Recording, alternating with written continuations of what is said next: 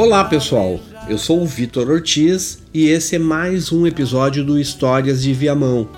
o canal de podcasts que propõe sempre um bom papo sobre história e cultura do Rio Grande do Sul para a sua roda de chimarrão. Eu vou iniciar convidando você a visitar nossa página no Apoia-se, nossa vaquinha digital, onde você pode contribuir com R$ reais uma ou mais vezes a seu critério para ajudar a manter o acesso gratuito aos nossos conteúdos. Este é o segundo episódio da série Mulheres na História de Viamão. Em geral esquecidas, pouco lembradas ou mesmo apagadas na história oficial, as mulheres do passado e a condição feminina foram protagonistas e um olhar para este passado a partir deste prisma é imprescindível para uma melhor compreensão do nosso presente. Este projeto foi merecedor dos benefícios da Lei Aldir Blanc, Lei 14.017, através de edital organizado em 2020 pela Secretaria Municipal da Cultura da Prefeitura de Viamão. Sua execução faz parte da contrapartida proposta pelo canal ao benefício obtido. Também é importante destacar que este episódio conta com o apoio cultural do programa de extensão Eco Viamão do Instituto Federal do Rio Grande do Sul, campus Viamão. O Eco Viamão também possui um canal de podcast onde você pode encontrar essa série e diversos outros conteúdos sobre agroecologia e sustentabilidade.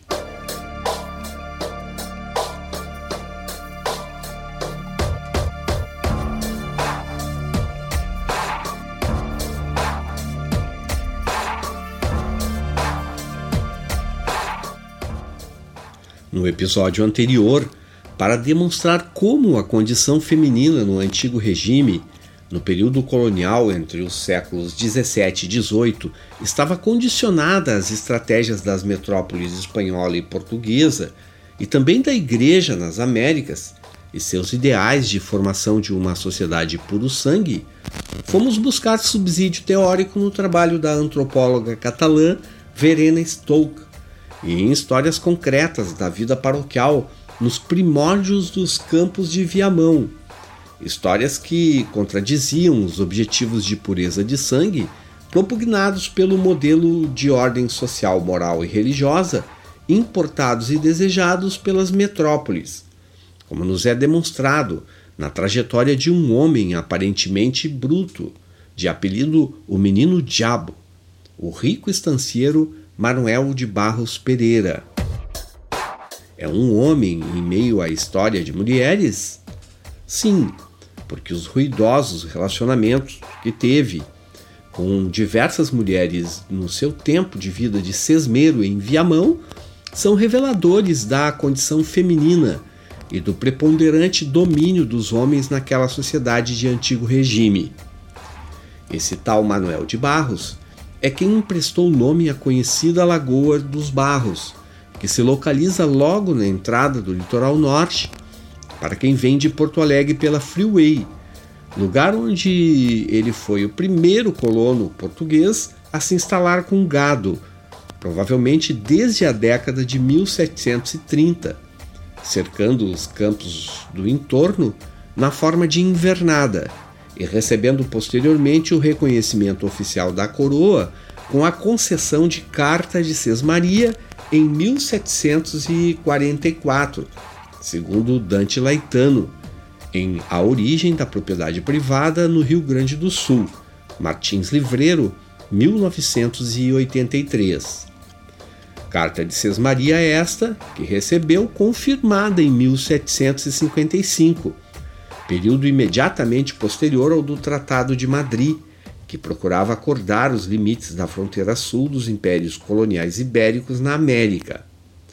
Consta que tinha também outras propriedades, que foi amealhando naquele contexto de ocupação das terras sulinas do Brasil, especialmente por colonos portugueses, é, portugueses e açorianos, no caso de Manuel de Barros. Nesse segundo episódio, vamos focar principalmente numa mulher, Margarida da Exaltação da Cruz, par da Forra, como assim foi identificada em diversos documentos,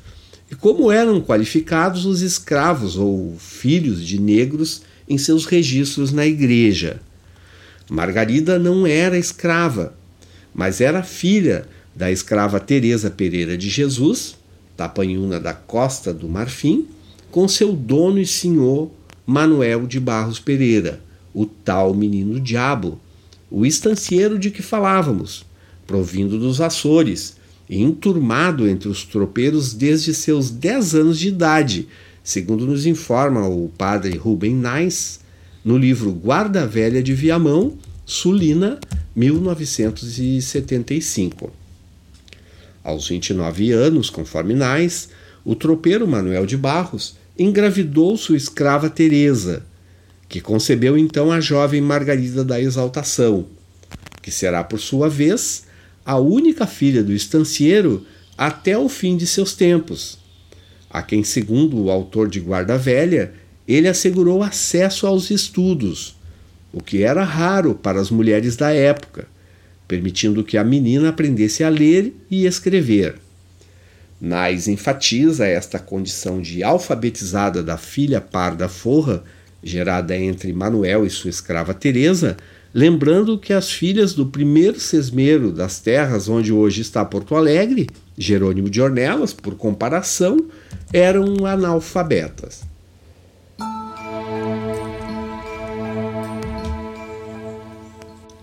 Neste e no próximo episódio, vamos conversar também sobre outra mulher da história de Viamão, Dona Catarina de Lima, que entre 1777 e 1794, até o seu falecimento, fora herdeira e soberana das três Marias reunidas na Fazenda Boa Vista, ou Fazenda do Capivari, como também eram costumeiramente identificadas estas terras, localizadas entre o rio Capivari e as Lombas, e os campos do Retiro, na várzea que se forma por detrás dos morros de Itapuã, no extremo norte da Lagoa dos Patos. Catarina é um exemplo no sul para o que Mary Del Priori, em História da Gente Brasileira, volume 1, diz ter havido na época das plantations de açúcar no Brasil,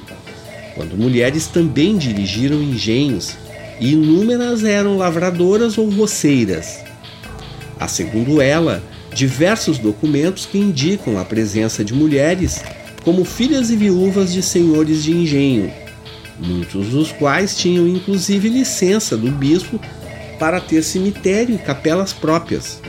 tendo sido fundadas por mulheres, em torno das quais, mais tarde, surgiram povoados que viraram vilas, que hoje são cidades.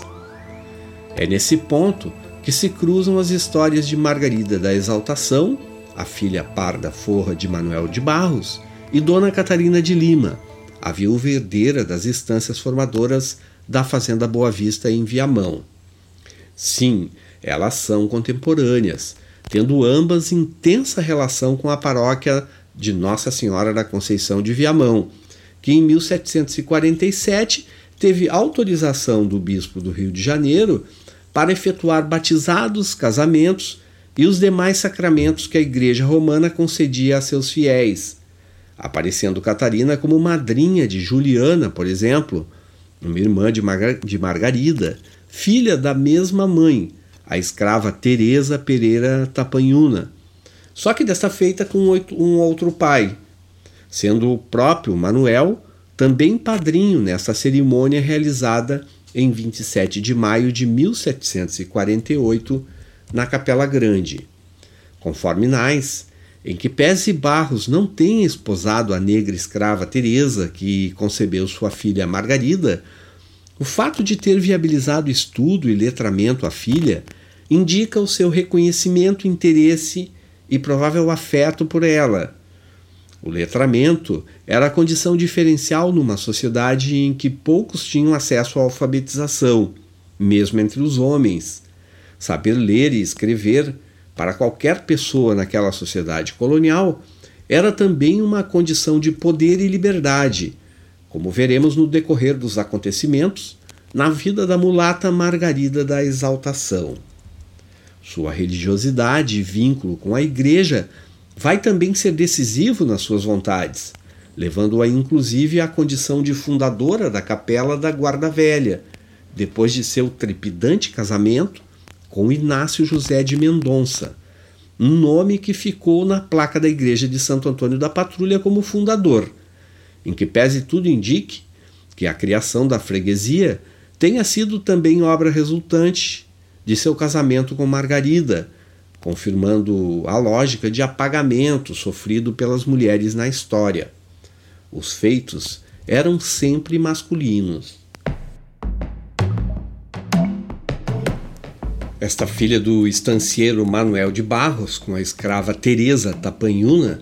nasceu no ano de 1742, quando ele já ocupava os campos entre a lagoa que leva seu sobrenome e o rio Capivari. Do rio em direção à Lagoa dos Patos, numa extensa várzea, provavelmente por volta de 1735, se instalou o tropeiro João Diniz, vindo com sua gadaria trazida de Colônia do Sacramento em fuga da condição de cerco e pressão que os castelhanos, aliados aos índios do entorno, descontentes com os colonos de Portugal, faziam aquela cidadela portuária naquele momento. Tratava-se do famoso cerco à colônia, quando Buenos Aires impôs aos portugueses lá residentes um sítio que limitava a circulação por fora dos muros da cidadela a distância máxima de um tiro de canhão. Para quem negociava gado e usava o porto de Colônia para suas operações comerciais, situado junto ao Rio da Prata, para escoar couros e chifres ao mercado externo, o cerco se tornava uma barreira insuperável. Daí uma das possíveis razões para a transferência do gado, de seus pertences e família, para mais perto de Viamão, onde as garantias de defesa eram maiores e a união com outros tropeiros e estancieiros ali já estabelecidos representava alguma proteção. Não se sabe ao certo, mas é provável que Diniz já tenha chegado a Viamão casado com Catarina de Lima, talvez vindos da vila de Rio Grande, uma parada intermediária entre Colônia e Viamão. O registro de batismo do único filho do casal realizado naquela vila, conforme o livro 1, verso da página 52, data de 25 de maio de 1745, em Rio Grande, e dá este indicativo. Tal filho será alguns anos, alguns anos depois, o primeiro nascido no continente do Rio Grande de São Pedro a ser ordenado padre, João Diniz Álvares de Lima. Já a menina Margarida da Exaltação conforme avalia Rubem Nais, com base numa declaração do padre José Carlos da Silva, então pároco da igreja de Viamão, foi batizado em setembro de 1743, regulando de idade com o futuro padre Diniz, filho dos inverneiros e recentes vizinhos vindos de Colônia do Sacramento, Catarina de Lima e João Diniz. Barros, das terras da Lagoa, e Diniz, do Capivari, com certeza já se conheciam das tropeadas na caça ao gado jesuíta da Pampa. Gado este transportado regularmente por terra, à época, até Sorocaba, onde uma feira atraía muitos compradores interessados também nas mulas da fronteira sul. Animais provindos de Córdoba, grande centro criador de mulas na atual Argentina. Na feira de Sorocaba, os muares eram adquiridos tanto por outros bandeirantes paulistas como por tropeiros e exploradores das então recém-descobertas minas de ouro das Gerais. Os tropeiros de gados e mula eram na verdade os atravessadores que buscavam as criações no lado espanhol, bastante utilizadas na exploração da prata em Potosí, para que fossem úteis nas lavras de ouro que surgiam nas Minas Gerais. A mula é um animal muito mais resistente que o cavalo e se adaptava bem às trilhas de morro e montanhas. Esses tropeiros ajudaram a fazer a transferência da tecnologia de extração mineral utilizada em Potosí para Minas, uma vez que, quando estava se esgotando o ciclo da prata no lado castelhano, estava iniciando o do ouro no Brasil. Transferência tecnológica de equipamentos e animais, toda ela realizada na forma de contrabando, uma vez que era proibido o comércio entre os dois lados sem o conhecimento e consentimento de ambas as coroas.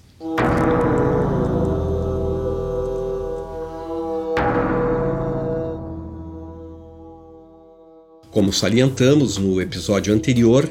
a antropóloga catalã Verena Stoke, autora de O Enigma das Intersecções, Classe, Raça, Sexo, Sexualidade, a formação dos impérios transatlânticos do século XVI ao XIX, afirma que o novo mundo das colônias espanholas e portuguesa na América era exemplo especialmente claro das intersecções e consequências que a moralidade sexual e os estereótipos de gênero tiveram para todas as esferas na vida das mulheres.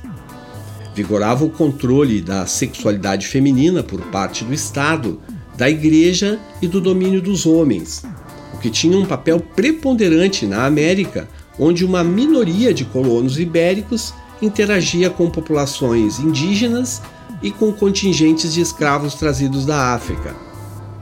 A Igreja, onipresente, cabia o papel de vigília de todos os seres instalados nas colônias, não se descuidando nem mesmo do pequeno arraial de Viamão, e especialmente do controle dos casamentos, uma questão tida como chave para as famílias dos colonizadores e para o próprio sucesso econômico da colonização. Se de um lado a moral religiosa impunha alguma ordem em meio à selvageria e violência com que homens lidavam com sexo e mulheres naqueles antãos, ela também buscava executar o controle de acordo com as orientações metropolitanas, no afã de assegurar a lógica endogâmica, o desejo de que os filhos das famílias de brancos e colonos europeus se casassem preferencialmente entre si, admitindo, contudo, que tais colonos, na falta de mulheres europeias, e no afã de incorporar os indígenas à sociedade colonial e à fé cristã, se casassem com índias,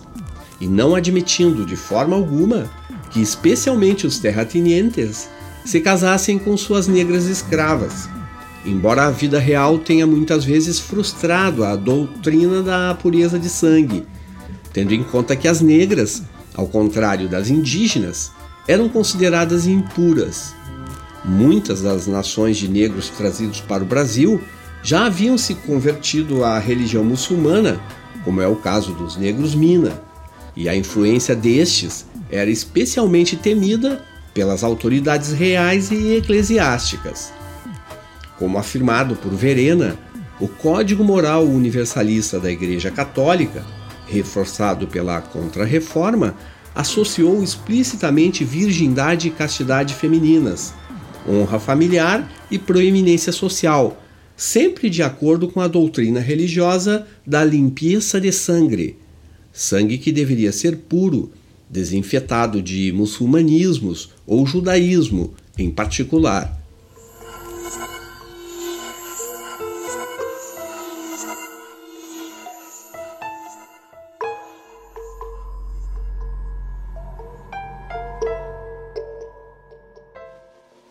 Mary Del Priori, no livro já referido, dedica um capítulo inteiro para analisar as questões da família nos primórdios da sociedade brasileira. Entre nós, diz ela, durante mais de 500 anos, os casamentos não se faziam de acordo com a atração sexual recíproca ou a paixão. Eles mais se realizavam por interesses econômicos ou familiares. No caso dos mais pobres, o matrimônio era uma forma de organizar o cotidiano de trabalho e sobrevivência. Sabe-se que entre os casais, as formas de afeição física tradicional, beijos e carícias, eram raridade, salienta a historiadora. Del Priori complementa lembrando que o modelo de família constituído por pai e mãe casados perante a igreja é uma maneira trazida da Europa que encontrou no Novo Mundo os contraditórios das culturas indígena e das condições reais em que viviam os colonos homens aqui estabelecidos, que nos primeiros tempos escolhiam as Índias como concubinas, com quem viviam segundo os costumes da terra, como relatou o padre Nóbrega em 1549. Não há nenhum, se referindo aos colonos, que deixe de ter muitas negras, e aqui leia-se índias, também então chamadas de negras da terra, de tê-las por mancebas das quais estão cheios de filhos, declarou exaltado o jesuíta. Mary Del Priori salienta, contudo, que os concubinatos incomodavam mais a igreja do que as autoridades portuguesas, e estes foram os responsáveis pelas primeiras uniões e por uma geração de mamelucos. Deles nasciam os bastardos tidos como brasilas e as crianças chamadas de curibocas, termo da língua tupi-guarani.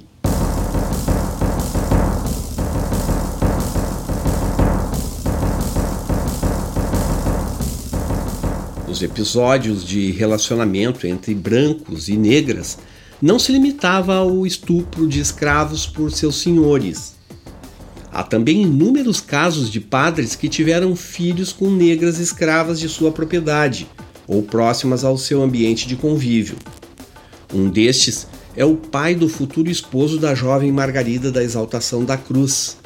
o estancieiro Inácio José de Mendonça e Silva, que ocupou naqueles primórdios da instalação portuguesa nos campos de Viamão terras lindeiras, as de Manuel de Barros,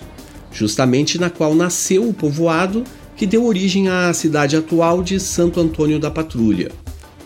Segundo a pesquisa de Rubem Nais, Inácio Mendonça era filho de um padre chamado José de Mendonça e Silva, nascido em 29 de agosto de 1683 em Santos que fora registrado como pardo e filho ilegítimo, de defecto natalium, expressão usada nos registros religiosos da Igreja Católica, supostamente filho de pais ignorados, tendo sido mais tarde revelado que o pai de Inácio, este padre, era filho também de outro padre, chamado José Vieira Calaça, que engravidou a negra escrava Maria da Silva, sendo por fim o José Mendonça sido criado como exposto pela família de seus padrinhos. Ou seja, o pai e avô de Inácio de Mendonça eram padres que haviam engravidados negras escravas. A confirmação desta descendência provinha de um instituto da igreja chamado de habilitação de gênero, o que poderia ser um impedimento para que um candidato a se tornar padre pudesse receber as ordens sacras sem saber se os pais do candidato a padre eram ou não impuros, mouros ou judeus, o bispado não concedia o sacramento. O caso de José Mendonça e Silva, pai do então futuro esposo de Margarida, fora à época levada ao convento de Santo Antônio do Rio de Janeiro, onde Frei João Rodrigues Madeira assinou um depoimento certificando que José de Mendonça, que estava prestes a ser sagrado padre, era filho de um outro padre chamado Calaça com a negra Maria. Os testemunhos conseguidos por José Mendonça davam conta de sua suposta pureza de sangue, por não ter raça alguma de judeu ou mouro, mulato, cristão novo, nem outra infecta nação, reprovada em direito contra a nossa fé, contra a nossa santa fé católica. Portanto, o que nos revelou a pesquisa de Rubem Nais foi que o pai do fundador de Santo Antônio da Patrulha, Inácio de Mendonça e Silva, era um padre e sua mãe também uma escrava chamada Joana de Souza, sendo seu pai também filho de um outro padre com uma escrava. Havendo dois padres pardos forros e duas escravas não legitimadas com casamento, na ascendência do patrulhense fundador. Seu pai e avô eram padres, sua mãe e avó escravas. Não eram só os senhores de engenho que tinham filhos com suas negras escravas, mas também muitos padres o tiveram. Tratando agora de geografia, para nossa melhor localização, pensemos onde estão estas estâncias nos campos de Viamão. Considerando uma linha paralela ao litoral entre a ponta mais norte da Lagoa dos Patos, onde estão os morros de Itapuã, e daí na direção norte até Santo Antônio da Patrulha, a cerca de uns 70 quilômetros de Porto Alegre. Estas estâncias, com seus estancieiros da primeira metade dos 1700, século XVIII, de que estamos falando, eram vizinhas umas das outras. João Diniz ocupava os campos do Capivari, casado com Catarina de Lima. Manuel de Barros, pai de Margarida da Exaltação, ocupava os campos mais ao norte, terras é, ao sul da atual Lagoa dos Barros. E Inácio de Mendonça e Silva, um pouco mais acima, na direção norte, já na encosta da serra, do outro lado da lagoa, hoje chamada de Lagoa dos Barros, onde surgiu Santo Antônio da Patrulha.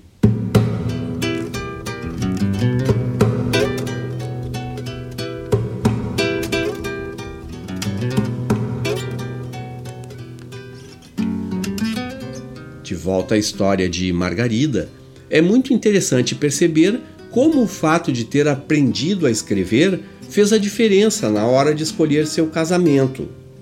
Como já dito, algo que fora oportunizado por seu pai, embora fosse uma mulher e filha da escrava Teresa Tapanhuna. O fazendeiro vizinho de Manuel Barros, Inácio de Mendonça, tinha entre 40 e 45 anos e havia viuvado pela segunda vez há apenas quatro meses quando chegou o bilhete manuscrito por Margarida, o que certamente era produto de uma combinação anterior entre ambos, considerando-se que deve ter havido uma rejeição anterior de Manuel Barros à ideia de casamento de sua jovem filha com Inácio. Com o bilhete em punho, os cavalos da fazenda Santo Antônio, com Inácio à frente, correram para a capela de Viamão,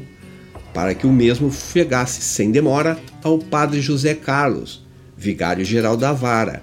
o que se efetivou em 30 de agosto daquele ano de 1755, no bilhete constando que eu, Margarida da Exaltação, prometo a Deus e à Virgem Maria de me casar com Inácio José de Mendonça, por ser minha livre vontade e sem constrangimento de ninguém. A minha livre vontade lhe faço este pedido e peço a vós mercê me queira tirar da casa de meu pai, efeito de nos casarmos. Assinado Margarida. Vem da análise desse bilhete a conclusão de Rubem Nais de que a filha de Manuel Barros não só havia se alfabetizado, como tinha também letra impecável. E neste ato, por saber expressar-se junto à autoridade eclesiástica, impunha a sua vontade perante a provável rejeição do pai ao matrimônio com o sesmero vizinho. Que motivos tinha Manuel de Barros para rejeitar este matrimônio não se sabe, a não ser por suposição que, sendo Margarida sua única filha, era também a herdeira legítima de toda a sua propriedade e riqueza. Ou por haver alguma desavença entre os terratenientes vizinhos nos campos de Viamão, ou pelas origens pardas de Inácio, ou pela má fama deste dos matrimônios anteriores, ou por ser bem mais velho, ele tinha entre 40 e 45 e ela 13 anos, ou porque o menino diabo idealizava um matrimônio melhor para sua filha, com um homem branco, também de posses, quem sabe com poder e influência política e militar. Ato contínuo a entrega do bilhete de Margarida ao padre vigário-geral da capela de Viamão, Inácio formalizou um pedido também por escrito. Reverendíssimo senhor vigário, diz Inácio José de Mendonça e Silva, morador desta freguesia de Nossa Senhora de Viamão, que tem contratado esponsais com Margarida da Exaltação, filha natural de Manuel Barros Pereira, segundo consta do escrito junto o bilhete, feito e assinado pela própria mão da sobredita, e porquanto o pai desta repugna e pretende estorvar ou efeituar-se o casamento, pede a vossa mercê seja servido mandar dar mandado, para que a sobredita venha à sua presença a perguntas. E estando pelo casamento, seja depositada em casa honesta e segura, até fazerem os preparatórios necessários para com efeito se casarem. Espera receber mercê Inácio José de Mendonça e Silva.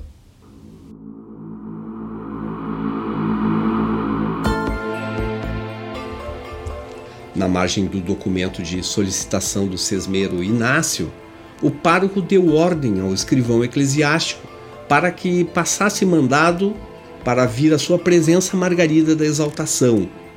e, se provados os esponsais, que fosse atendido também o pedido de que a mesma fosse depositada em casa honesta e segura até o casamento. No mesmo dia, segundo Nais, foi feito e assinado o seguinte mandado: o reverendíssimo padre José Carlos da Silva, encomendado da Igreja de Nossa Senhora da Conceição de Viamão e nela vigário da Vara, nomeado pelo excelentíssimo reverendíssimo senhor bispo do Rio de Janeiro, Dom Frei Antônio do Desterro, e pelo conselho de Sua Majestade, mando ao meirinho deste juízo que, sendo-lhe apresentado este, em seu cumprimento, vá com seu escrivão à casa de Manuel de Barros Pereira, onde vive sua filha Parda, com o nome de Margarida da Exaltação, e a tragam com toda modéstia e recato à minha presença, para aí ser perguntada pelos esponsais. Havendo-se nesta diligência com toda a circunspecção e segredo, e se para isso carecer de alguma gente para o acompanhar, de minha parte, convidará todas as pessoas que lhe parecer, intimando-lhes o façam com pena de excomunhão, e a mesma intimidará a todas as pessoas que pretenderem impedir esta diligência, fazendo auto de resistência se a houver. Dado nesta freguesia de Nossa Senhora da Conceição dos Campos de Viamão, aos 30 dias do mês de agosto de 1755.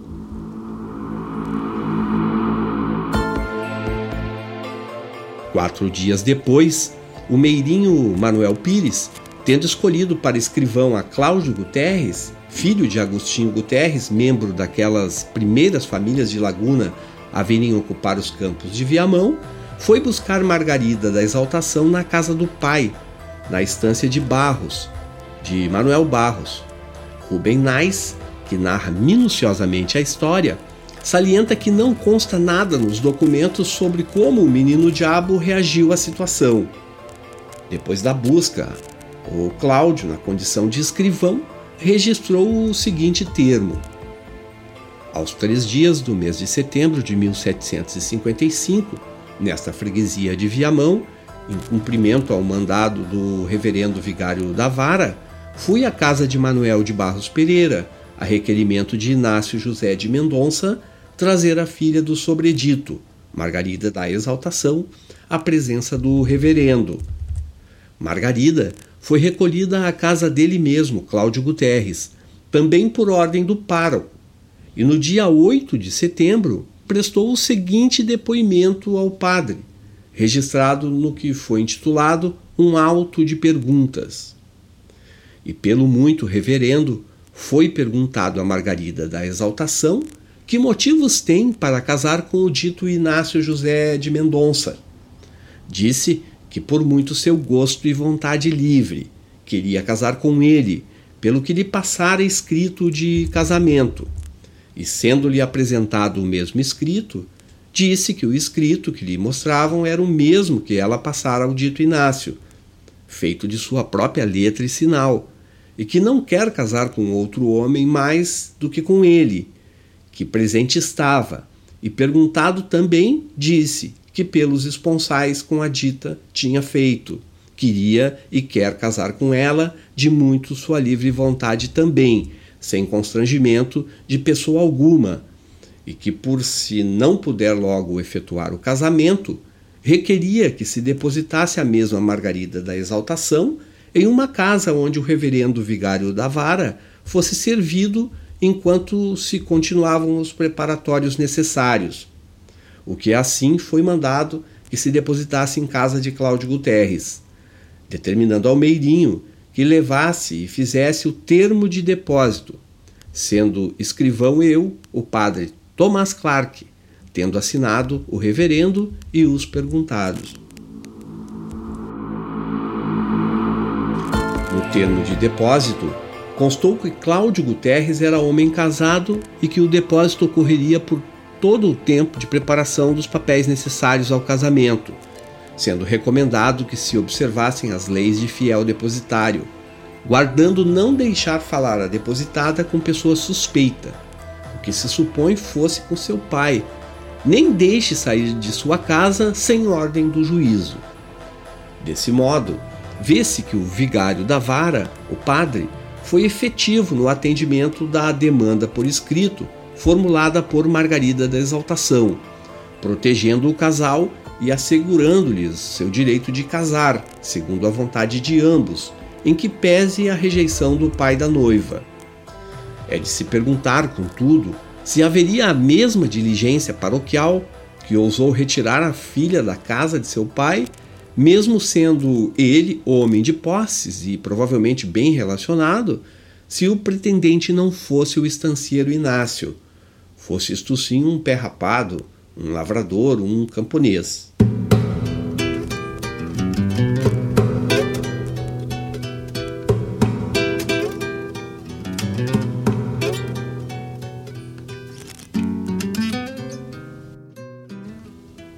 A cerimônia de casamento realizou-se com três dias de preparativos na igreja de Viamão, sendo formalizado no dia 19 de setembro do mesmo ano de 1755, indo o casal residir na sede da Sesmaria de Inácio Mendonça, onde fundaram uma capela, curada e inaugurada em dezembro de 1760 a primeira da atual cidade de Santo Antônio da Patrulha, ao lado da qual surgiu também o cemitério, e dentro dela o túmulo da família fundadora debaixo dos arcos, que infelizmente, poucos anos depois, receberia o cadáver da jovem Margarida. Sua união com Inácio durou apenas sete anos e nove meses, tendo Margarida falecido aos 21 anos de idade conforme o seguinte termo de atestado de óbito. Aos cinco dias do mês de julho de 1763, faleceu da vida presente só com o sacramento da extrema unção e absolvição sob condição, por se achar variada, Margarida, mulher casada com o fundador desta capela curada de Santo Antônio, Inácio José de Mendonça, e já sepultada junto ao arco da Capela Mor, em a sepultura dos fundadores, de que fiz este termo e me assinei, capelão curado Francisco Rodrigues Xavier Chaves. Ou seja, depois do desejado casamento com Inácio, ao menos era o que firmou Margarida da Exaltação no bilhete que escreveu ao padre de Viamão, o que depois reafirmou presencialmente após ter deste modo enfrentado a vontade contrária do pai, Margarida foi viver com Inácio na estância de Santo Antônio. Talvez não por acaso fosse este santo casamenteiro o de devoção escolhido para a capela que criaram. Ela tinha 13 anos e, até seu falecimento, conforme registra o atestado de óbito, indicando que estava variada, ou seja, que havia enlouquecido, Teve cinco filhos com Inácio, ou seja, em oito anos de casada, teve cinco filhos, que eram todos criança quando ela morreu e que ficaram integralmente órfãos 20 meses depois de seu falecimento, quando também faleceu Inácio de Mendonça.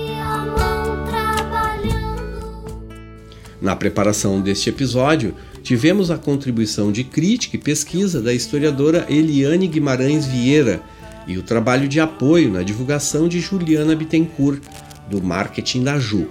A trilha sonora do canal traz a música Viamão em Canto e Verso, do compositor viamonense Everton Ferreira, e a trilha do episódio tem diversas canções com arranjo e criação de Bebeto Alves. A montagem dos áudios foi de Bernardo Moleta. Eu sou o Vitor Ortiz e este foi mais um episódio do canal Histórias de Viamão, classificado no edital da Prefeitura de Viamão do ano de 2020, realizado com recursos da Lei Aldir Blanc.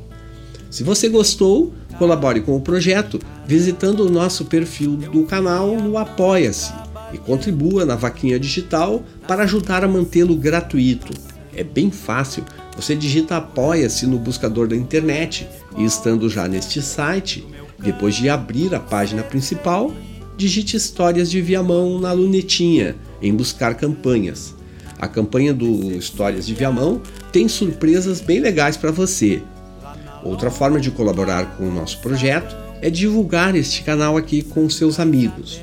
Você pode e deve compartilhar nas redes sociais e ajudar a difundir os conteúdos livres e de conhecimento que estamos produzindo.